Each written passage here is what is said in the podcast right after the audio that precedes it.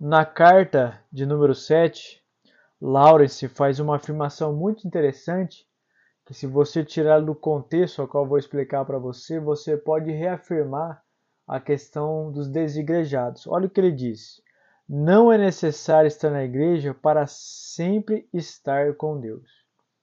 O que, que ele está dizendo aqui? Ele está fazendo uma crítica àquele tipo de espiritualidade que é meramente performática de cumprir um ritual religioso, de cumprir tabela.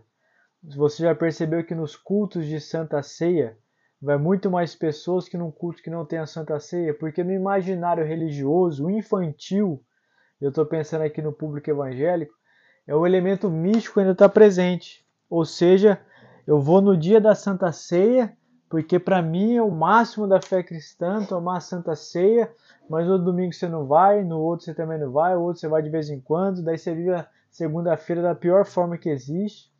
Então ele está dizendo que ir à igreja, frequentar o templo, não faz de nós cristãos.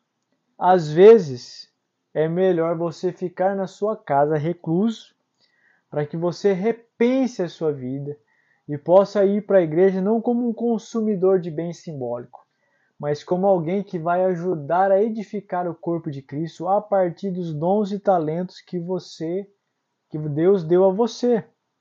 Ele vai dizer que você pode até fazer um oratório na sua casa, que é, foque dentro do seu coração.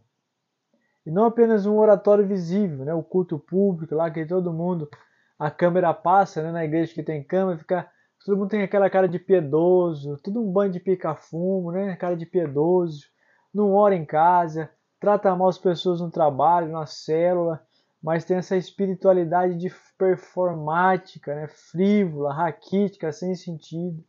Ele está dizendo o seguinte aqui, olha, ir para a igreja sem o desejo sincero de fazer com que essa igreja seja edificada, de que a sua vida seja uma vida que vai ser mudada pelo sermão que você vai ouvir, você vai adorar a Deus independente da banda que está cantando, e você vai receber a palavra independente se é o seu pregador predileto ou não. Ele falou: você está perdendo tempo na sua vida.